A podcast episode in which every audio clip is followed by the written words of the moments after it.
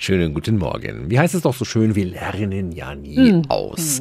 Deshalb schauen wir uns heute mal einen regelrechten Lernpool an. Dort gibt's Wissen in Hülle und Fülle.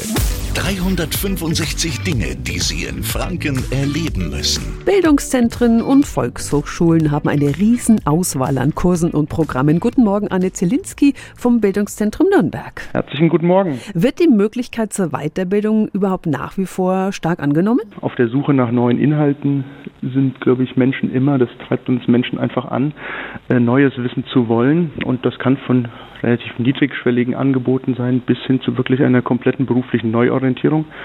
Und mit den 3000 verschiedenen Angeboten haben wir da, glaube ich, für jeden was dabei. Boah, 3000 Angebote, wow.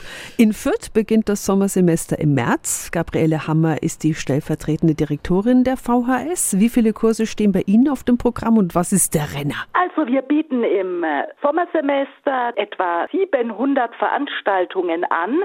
Was sind denn die Renner? Ja, ich würde sagen, alles, wo man sich neu entdecken kann, zum Beispiel beim kreativen Gestalten, kann Handlettering sein, Malen, Zeichnen oder seine Gesundheit fördert, Yoga, Pilates etc. Und natürlich all die Angebote, wo man seine beruflichen Kompetenzen stärken kann. Probieren Sie im neuen Jahr doch mal was Neues aus am Bildungszentrum oder bei den Volkshochschulen. Die Links finden Sie wie immer unter radiof.de.